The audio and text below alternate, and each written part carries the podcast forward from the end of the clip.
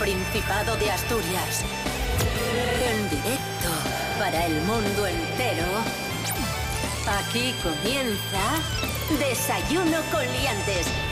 Su amigo y vecino, David Rionda. Buenísimos días, Asturias. Arrancamos la semana. Hoy es lunes 22 de noviembre de 2021. Ole, ole, ole, en este momento, seis y media de la mañana, vamos a saludar en primer lugar a Natalie García Bardón, nuestra querida amiga, cantante, pianista que se encuentra en Ponferrada. Buenos días, Natalie. Buenos días, chicos. Ay, qué frío hace por aquí, por favor, y más a estas horas. Sobre todo muchísimo, grandísimamente mucho. Y saludamos también a Rubén Morillo, avilesino. Buenos días. Buenos días, David Rionda. Buenos días, Natalie García. Buenos días a todos y todas. Rubén Morillo, Sí. eh, locutor, técnico de sonido, músico y presidente de su comunidad de vecinos. Sí, de momento. Y yo creo que estoy Anda. alargando demasiado el, el mandato, ¿eh? No dais una noticia importante. Falla mucho el, el timbre, el micro. Tengo una vecina a la prueba que, que pulsa ahí y no abre. Y bueno, tengo que llamar mucho y mantener relaciones con mi asesor, con el asesor, con el administrador de, de la propiedad. Con Iván Redondo. importante. No, no, no. No, no. Pero qué ida de pinza. Yo creo que se le ha ido un poquito la olla, ¿eh? Vamos con el pronóstico del tiempo para hoy en Asturias. Nos decía Natalí que, que en el Bierzo hace muchísimo frío. Aquí en Asturias tampoco estamos para tirar cohetes, No. también hace bastante fresco, Sí. pero quizá no tanto. Cuéntanos. Mínimas de 2, máximas de 12. Ojo, porque las máximas bajan una barbaridad, con lo cual sí que vamos a tener un día bastante fresquín. Y vamos a tener que sacar el paraguas, porque en el mapa significativo que nos brinda la Agencia Estatal de Meteorología Oh, yeah. aparecen nubes, lluvias y algún rayo que otro. Así que es posible que hoy tengamos un día tormentoso también. Desayuno con liantes, ay, lere, lere, lere. Desayuno con liantes, ay, lere, lere, lere. Desayuno con liantes, ay, lere, lere, lere. Desayuno con liantes, ay, lere, lere, lere.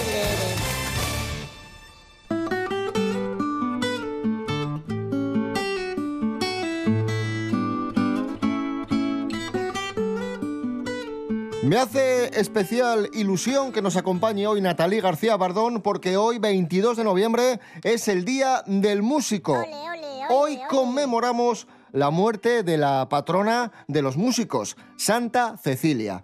¿Por qué Santa Cecilia es la patrona de los músicos? Bueno, es un personaje medio histórico, religioso, legendario. Los pintores del siglo XV la representaban tocando el arpa y otros instrumentos, de ahí que Santa Cecilia sea la patrona de la música. Mira, yo soy músico. Otra de las chirigotas. ¿Viste? ¿Cómo mola? España no es un jardín de infancia, aunque en ocasiones es verdad que lo parece. En fin, continuamos. y hablamos de, de música, en este caso de una de las cantantes más famosas de España, de Ana Guerra, que es noticia y no es noticia por sus canciones, por sus discos, por su éxito, que bueno, también, porque prácticamente todas las semanas tenemos noticias de, de Ana Guerra, que es muy popular, Sí. pero en esta ocasión es noticia porque sus vecinos, atención, están hasta las narices de ella. ¡Como Que lo yo! normal sería, oye, qué ilusión, que soy el vecino de, Sí. de Ana Guerra, ¿no? Pues no, están hasta las narices porque se pasa el día ensayando, tocando el piano, cantando, pegando voces y los vecinos están tan cansados que piden que por favor se vaya de casa. Vamos a escuchar a, al vecino ¿En de, puerta de, de Ana Guerra. ¿Qué es lo que le quieres pedir a los españoles? Quiero pedir a todos los españoles que descarguen el nuevo disco de Ana Guerra, La Luz del Martes, por dos razones. El primero, que es un discazo, tiene canciones buenísimas. Lo segundo, Y lo más importante, lo más importante, porque quiero que Ana Guerra gane mucho dinero, eh, que llegue al número uno para marcharse de aquí y para comprarse un chalet donde puede cantar todos los días, a todas las horas, por favor. A mí, perdonad, perdonadme que me ría, pero es que, es, tremendo, ¿eh? Maravilloso, ¿eh? Maravilloso. Oye, por cierto, gracias a los compañeros de la Radio Autonómica de, de- de Madrid, que son los que han hecho esta entrevista al vecino de Ana Guerra, que el pobre, pues nada, ahí tiene que aguantar. Yo hago un breve inciso. Ahora es cuando ella aprovechará para, cuando esté en el chalet, para decir, hola, mira qué bien me va sola. Ah, muy bien traído. Sí. Cuando esté... Cuando esté ahí ella viviendo al aire libre. ¡Qué chiste, qué nivel! tú que estudiaste música y estudiaste piano y, y- y canto, te resultará familiar esta historia porque tú también tendrías que ensayar mucho, ¿no? Sí, pero yo he tenido unos vecinos muy majos, nunca he tenido ningún problema. Eh, Cuando he tocado piano, cuando he cantado, daba igual. De hecho, le decían, a veces mi madre pasaba por al lado de ellos y, y decía, oye, si os molesta en algún momento, a ver, yo respetaba horas también, ¿eh? Pero siempre me decía, no, no, no, que siga, que la escuchamos y nos gusta. O sea, que siempre he tenido mucha suerte. Amenizabas. Sí, pero conozco gente que, que está teniendo problemas eh, con los vecinos, ¿eh? Sí, sí, sí. Ojo, ojo. Recordamos el caso que contamos aquí en Desayuno Coliantes hace unos años de un gaitero de Gijón que ensayaba en el coche. Cogía la gaita y se metía en el coche porque si no, no podía ensayar. Y conocemos a otros amigos Pero ¿y no es más gaiteros que se meten? Que se meten en armarios. Sí, sí, sí, sí. En armarios yo lo tengo visto y de hecho. Ojo, eh, pero vamos a ver. Eh, lo, lo conozco. De hecho, familiares, eh, mi prima, la, la pareja de mi prima, es gaitero, vive en Madrid y sí, sí, mete, mete- se mete en el, en el Pero armario. que se vaya al retiro, que se vaya al retiro, que se ponga ya a tocar, que ponga una, no sé, Una gorra ¿no? o algo y que le echen dinero. Claro. Pues es que todo, mira, todo, de todo se puede sacar. Si quieres, de todo. Ya lo que hay. Natalie García. Siempre que apareces en el programa, nos aprovechamos de ti. Ay, qué sustos me dais. Y encima Qué es el sustos me dais cuando día. dice Natalie García. Encima es el día del músico, así que, por favor, cántanos algo en directo. ¿Cómo? Por favor, cántanos algo en directo, en este momento, con el ukelele. Vale, pues voy a, bueno, voy a, mm, a cantar y a tocar un tema de Fool's Garden, Lemon Tree. Yo me Ah, imagino que sonará. me acuerdo, sí. ¡Qué guapísimo! Na na na na na na na na na na na na na na na can see Na, It's na, just na, a na, lemon tree. And I want to, want to, a wonderhal. Seguro que lo hace igual que Lemon nosotros. tree. Sí, seguro. ¡Es usted imbécil! A ver. I'm sitting here in a boring room. It's just another rainy Sunday afternoon. I'm wasting my time, I got nothing to do. I'm hanging around, I'm waiting for you, but nothing ever happens. And I wonder, I wonder how, I wonder why. Yesterday you told me about the blue, blue sky, see is just a yellow lemon tree. I'm turning my head up and down. I'm turning, turning, turning, turning, turning around, and all that I can see,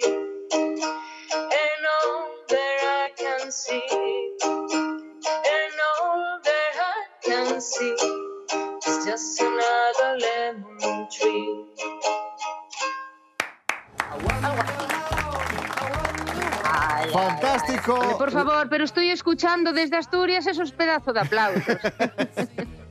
Fantástico, Natalie García, Lemon Tree. Eh, Natalie, tienes pendiente una visita a Asturias, que sabemos que tú estudiaste Sí. en Oviedo y eres muy sidrera. Me gusta mucho todo, todo lo, vuestra gastronomía eh, en general, eh, todo. Comida, bebida, todo. Esa sabe más letra que Lepe, Lepijo y su hijo. Pues atención, noticia de la sidra, ya lo adelantábamos la semana pasada, la sidra asturiana candidata de España a patrimonio de la UNESCO. Grandísima noticia. Estero Rodríguez, buenos días. Hola, ¿qué tal? Muy buenos días a todos. Tras la reunión del Consejo de Patrimonio Histórico, se ha acordado oficializar esta candidatura. Una candidatura promovida por el Gobierno del Principado que abarca el conjunto de prácticas vinculadas a los procesos de producción, distribución y consumo de sidra natural que los habitantes del territorio asturiano venimos desarrollando desde al menos la Alta Edad Media. Además, también incluye las relaciones que se generan a partir de ella, desde la cosecha por parte del campesino hasta el consumo que por lo general se realiza en conjunto de la sociedad, por no hablar ya del vocabulario específico que hay sobre la sidra. Así que bueno, dicho todo esto, ahora toca esperar hasta marzo para ver si la UNESCO otorga este reconocimiento. Muchas gracias, hasta la próxima.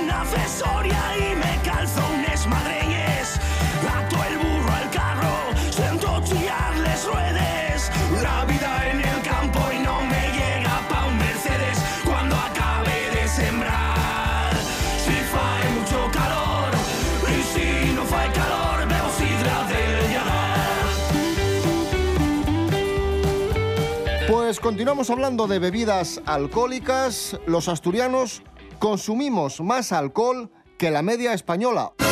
Eh, lo hacemos tanto si nos fijamos en los datos del último año como si lo hacemos en los datos eh, de- del último mes. Somos los que más bebemos a diario, además. Un 11,3% consumió alcohol cada día durante el último mes. Aquí en Asturias, frente al 8,8 de la media en España. Entre los estudiantes asturianos, además de entre frío. 14 y 18 años, sí puede ser. La ingesta de alcohol se sitúa en la media del país, ¿vale? El 76% bebió el último año y el 59% en los últimos 30 días. Y si hablamos de consumo compulsivo, otro dato. Uno de cada cuatro jóvenes se emborrachó en el último mes. Ojo a esto porque es preocupante. Y los expertos advierten la relación entre el alcohol y los problemas psicológicos asociados como el estrés o la depresión. Es decir, que si tienes algún episodio de este tipo, pues es normal que te refugies, o es habitual que la gente se refugie en el alcohol. Cuidado que no todo es malo. Claro, sí, porque hay algo en lo que podemos decir que está bien y es que Asturias registra la menor tasa de botellón de todo el país. Aquí es de un 6,3% frente al 10% de la media española. Vamos a escuchar, si os parece, a Sara Weidbirg y a Alba González, son profesoras de psicología de la Universidad de Oviedo, que nos analizan estos datos. Sí que es verdad que Asturias de siempre tiene una tradición eh, sociocultural en el consumo de alcohol muy arraigada, eh, precisamente bueno, pues por el consumo de una bebida fermentada como es la, la sidra. Es muy barato, es económico, es accesible, está disponible y además hay pues, un- una percepción del riesgo todavía muy baja de los efectos que puede producir. Eh, pues la sidra la tenemos tan interiorizada como también otro acto social asturiano que tampoco lo vemos como que estemos bebiendo alcohol y que tengamos que tener cuidado, ¿no? Efectivamente. Y sobre todo hay que tener mucho cuidado al volante. Tengo otro dato, un 14% de los españoles conduce regularmente habiendo bebido alcohol. Y además, ojo a esto, casi 9 de cada 10 conductores afirman conocer el límite legal de alcoholemia y el 60% conduce completamente sobrio, pero no por su propia seguridad, sino por miedo a una posible multa. Ah, o sea, es por la multa. Bueno, Eso es. por lo menos, por lo menos, yo qué sé, si se conciencian de alguna manera.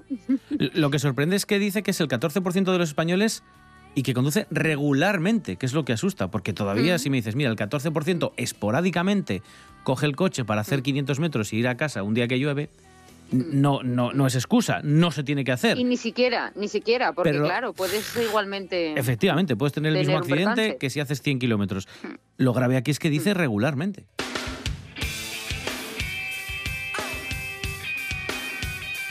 La Reserva Natural de Maspaloma está en peligro. La contaminación, non. El cambio climático, tampoco.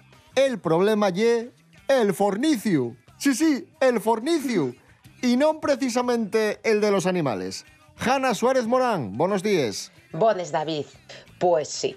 La Reserva Natural Especial Dunes de Maspalomes, na isla española de Gran Canaria, y conocida por esos dunes de sable salvaje que son dulen detrás del faro engaramado el paseo marítimo y regularmente encabeza las listas de cosas para ver na isla de Gran Canaria. Yo conozco la, eh, conozco les dunes y tengo que decirte que parecen totalmente espectaculares y también tengo que decirte que por desgracia, sí, vi a turistas practicando sexo. Pois agora, un artículo del Journal of Environment Management titulado Arena, Sol, Mar y sexo con extraños, les cinco S, caracterizando la actividad de cruising y de los seus impactos ambientales nun campo de dunes costero protegido, investiga per primer vegada l'impacto ambiental na reserva costera que se utiliza como zona de cruising. Que quiere decir? Cruising ye tener sexo con desconocidos en lugares públicos. Los investigadores hicieron un inventario de 298 lugares sexuales. Los turistas apatallen la vegetación, quiten las plantas y el sable, faen los sus propios niales, inclusive abarganaos, y tiren refugalles como pitos, condones, papel higiénico, toallines y yates. También usen les dunes como baño. Y los investigadores toparon lugares, asina, muy utilizados para mesear y defecar. Cuanto más remoto y el lugar del sexo, más se usó y más basura queda en él, notaron los investigadores. Y una gran pena que estos sitios, como les Yunes de Maspalomes, que son totalmente increíbles, échense a perder por actividades como estas, como les de practicar sexo, que está muy bien practicar sexo al aire libre, pero hay que hacerlo con conciencia. Ya alguien piense que tú estás equivocado, que les puedas parecer un bicho raro. Eso no es malo, eso no es malo. Si te carga que un experto en bombardeos te lo explique y tú no entiendas de qué va el juego,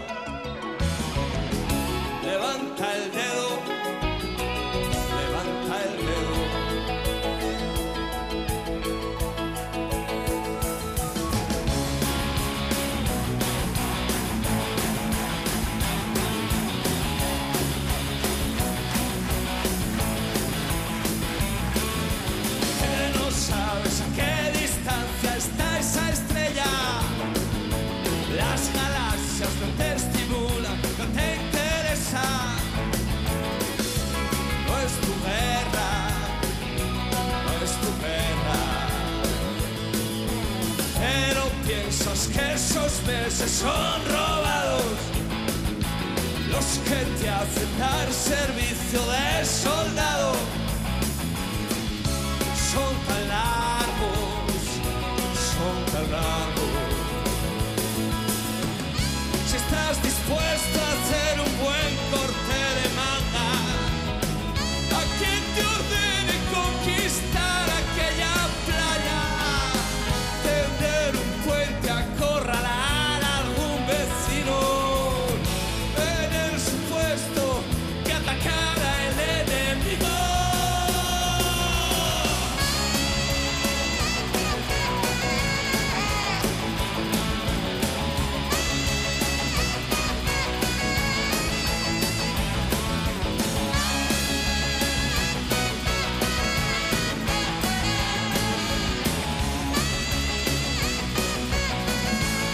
Alcanzamos las 7 menos cuarto de la mañana escuchando a Víctor Manuel cruzar los brazos.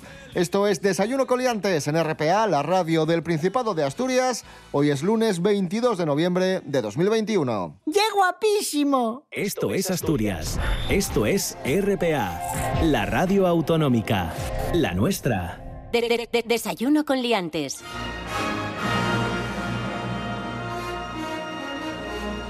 Hablamos de cine, lo hacemos con Miguel Ángel Muñiz, Jimmy Pepín, nuestro experto en cine, que ya sabéis que recupera películas olvidadas y maltratadas en celuloide maltratado. Un aplauso para Jimmy Pepín. ¡Bravo, Jimmy! ¡Bravo, Jimmy! Nos encontramos sin duda ante un personaje inquietante. Viajamos a los años 80, película de 1986, Infierno en el Ártico. Infierno en el Ártico. Lo que comenzó como una inocente aventura se convirtió en un infierno para tres jóvenes americanos perdidos al otro lado de la frontera rusa. Terribles interrogatorios. ¿Dónde está vuestro grupo terrorista? Tortura. No hay nadie más. Miguel Ángel Muñiz, muy buenas. Buenas, ¿cómo estáis? ¿Por qué rescatamos hoy esta película? Bueno, a ver, esta película es importante por, por varias cuestiones, ¿no? Una de ellas es que es el debut en la dirección de, del director finlandés Renny Harling, director de La Jungla de Cristal 2, por ejemplo, de Máximo Riesgo. Un Sí, tipo, películas muy un tipo importante dentro del cine americano, así, sobre todo más de acción, aventura y tal, ¿no? Eso es una película, a pesar de que todo parece indicar que es una producción americana, bueno, realmente es una coproducción entre Finlandia, Rusia y eh, Estados Unidos, ¿no? Y bueno, pues en este caso, eh, la película trata sobre tres estudiantes norteamericanos que están de viaje turístico eh, por, por Finlandia, ¿no? Y entonces, bueno, pues se dedican un poco a, pues lo típico, a hacerse las típicas fotos, a visitar un poco los monumentos. Y en un momento dado se dan cuenta de que como Finlandia hace frontera con Rusia, bueno, que de aquellos momentos todavía era la Unión Soviética, pues eh, bueno, pues vamos a hacer la gracia, ya que somos americanos, en plena Guerra Fría, vamos a saltar la barrera, la frontera física y vamos a meternos en la Rusia comunista, ¿no? Con la mala suerte de que hay unos soldados rusos que están, bueno, soviéticos, que están de maniobras por la zona y entonces los cogen, creen que están haciendo algún tipo, que son una especie de espías americanos que están haciendo algún tipo de tropelía y entonces los encarcelan. Me cuentas que es una película que en su momento tuvo mucho éxito y por qué se fue diluyendo en el tiempo y en el recuerdo. Bueno, yo creo que simplemente es como una película que al ser de alguna forma los, los orígenes de, de la carrera de Rennie Harling, a ver, yo entiendo que fue una película que en su momento se vio y ya está. Y luego, mm, como tampoco fue un. Decirte, no fue el mayor taquillazo del año ni nada de eso, pero es una película que resultó interesante, que de alguna forma conectó con la gente del momento. La gente la alquiló posteriormente y, yo creo que la gente que, que la vio guarda un recuerdo, pero es como una película, bueno, como pasa con muchas otras, que es como que mm, se deja de emitir a lo mejor en la televisión, eh, no conocen demasiadas ediciones en vídeo, o a lo mejor ahora pues no hay mucho acceso ahí a través de las plataformas. Entonces queda un poco en tierra, en tierra de nadie, ¿no? De alguna manera. Y yo creo que conviene bastante rescatarla porque, a ver, es el debut en la dirección de alguien muy importante dentro, de, dentro del cine de género. Un tío que nace en Finlandia, que está rodeado de la nieve desde pequeño. Claro, lo lógico es que eso como que le, le- lo tenga muy adentro, digamos, ¿no? Entonces, bueno, es como una cosa curiosa del- de este cine, ¿no? De, de Renny Harlin. Pues ahí está, una película muy recomendable que rescatamos hoy, Infierno en el Ártico, del año 1986, dirigida por Renny Harling. Miguel Ángel Muñiz, muchas gracias. Venga, chao.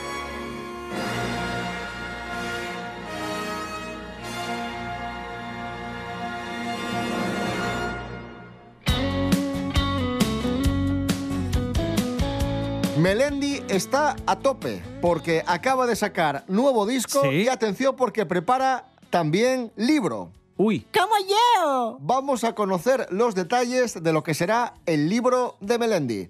Jorge Aldeitu, buenos días. Muy buenas liantes, hoy os vengo a hablar de Melendi, que sabéis que lleva muchísimo trabajando en su nuevo disco, Likes y Cicatrices, y tenía muy en secreto otra sorpresa de la que nos hemos enterado esta semana, y es que aparte del disco va a sacar un libro. El libro es otro de sus proyectos, se va a llamar WhatsApps con mi gurú y se ha escrito conjuntamente con su amigo Sergi Torres. Y bueno, con este título que se llama WhatsApps con mi gurú, ¿de qué pensáis que va? ¿Pensáis que es un ensayo, una novela? Pues no, al parecer son las conversaciones de WhatsApp que han mantenido entre ellos durante la pandemia y que al parecer son la monda lironda. Al parecer el libro va a salir muy pronto y Melendi también ha confesado que tiene escrita una novela pero que no sabe si algún día verá la luz porque le da un poco de pudor. Según cuenta Melendi, este libro va a salir el 1 de diciembre y dice que es un proyecto que, que no le ha costado muchísimo trabajo porque al ser conversaciones de WhatsApp ha sido más o menos editarlo y, y nada, sacarlo a la venta. La verdad es que este hombre no para de sorprendernos. Así que ahora ya no solo tenemos ganas de escuchar su nuevo disco, sino también de leer este libro que a mí por lo menos me llama bastante la atención. Un saludo, liantes. Hablando en plata, soñando en oro, subiendo al cielo, bajando al moro. CD pirata, chino con rosa, cuento de Adam funeral y cuatro bodas. Me burlé en la cara de la ironía, con todas las vueltas que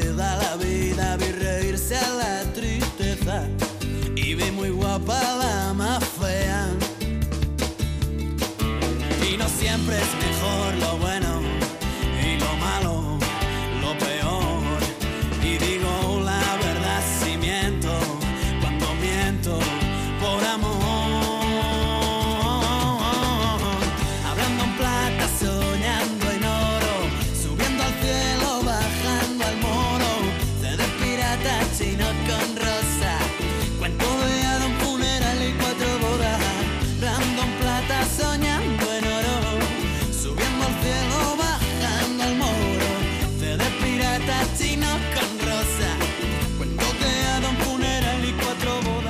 Ahí sonaba Melendi hablando en plata. Estamos en Desayuno Coliantes en RPA. Hoy es lunes 22 de noviembre de 2021.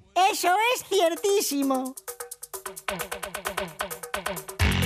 Nos vamos a Grao. La Guardia Civil denuncia a un comercio por tener a la venta DVDs de películas pornográficas a la vista de menores. Sí. Ojo a esto, ¿eh? Sí, sí, la Guardia Civil de Oviedo ha propuesto para sanción a este establecimiento comercial. Es un bazar en, en Grao y bueno, pues este local exponía en las estanterías DVDs de carácter pornográfico. Lo que pasa es que, y por lo que se dieron cuenta, la policía, la policía no, perdón, la Guardia Civil de Oviedo está estos días, como llegan ya las fiestas navideñas, pues haciendo una serie de inspecciones y controles contra el comercio o distribución ilegal de juguetes falsificados o que no cumplen con los estándares de seguridad. Ya sabéis que pueden tener piezas pequeñas que sean peligrosas para los chiquillos. Entonces, en una de estas inspecciones llegaron a este bazar de Grao y se dieron cuenta que al lado de los juguetinos pues estaban estas películas pornográficas y la ley dice claramente que las películas y demás obras audiovisuales de carácter pornográfico o que realicen apología de la violencia tienen que ser clasificadas como películas X y además estar en un sitio apartado. Hombre, es que veías la foto y llamaba mucho la atención porque veías los muñequinos, veías los muñequinos y al lado una cosa que no era muñequín. Barbie Superstar. Precisamente. y al lado, claro, Barbie Superstar y al lado Nacho Vidal. Y entonces es como, uy, pero no era el Ken. Antes era Ken, ahora es lo que hay. La de mi madre. Natalie García, tú eres navideña, ¿te gusta la Navidad? A mí me gusta, sí. Sí, aunque hay veces, a ver, cuando, pues eso, siempre faltan seres queridos y tal, y, pero bueno, en general me, me gusta mucho, sí. Es, no sé, algo muy familiar y me gusta ver todas las luces, me gusta el frío, me gusta todo, sí. Pues fíjate, en Oviedo están preparando la Navidad a lo grande. Va a venir Papá Noel, va a tener su propia Ole, cabalgata, ole, no solo ole, los ole. reyes, también Papá Noel va a tener su propia cabalgata. Por primera vez, sí, sí. Ojo a esto. Y eh, además eh, la Navidad de Oviedo va a brillar con luz propia con 270 calles iluminadas y más de 4 millones de bombillas. Cuidado, ¿eh? Pues la factura, la factura va, va a ser chiquitina. La de mi madre. Escuchamos al exalcalde de Oviedo, Gabino de Lorenzo. Alfredo, pon bombillas que se vean hasta en pa que nagüen. Pero ponles LED, ¿eh? Que gasten menos. O ponles que furrulen con energía solar. Pero por día, ¿eh? Que ya lo dice Pablo Casado. La energía solar de noche nun furrula. Entiéndesme.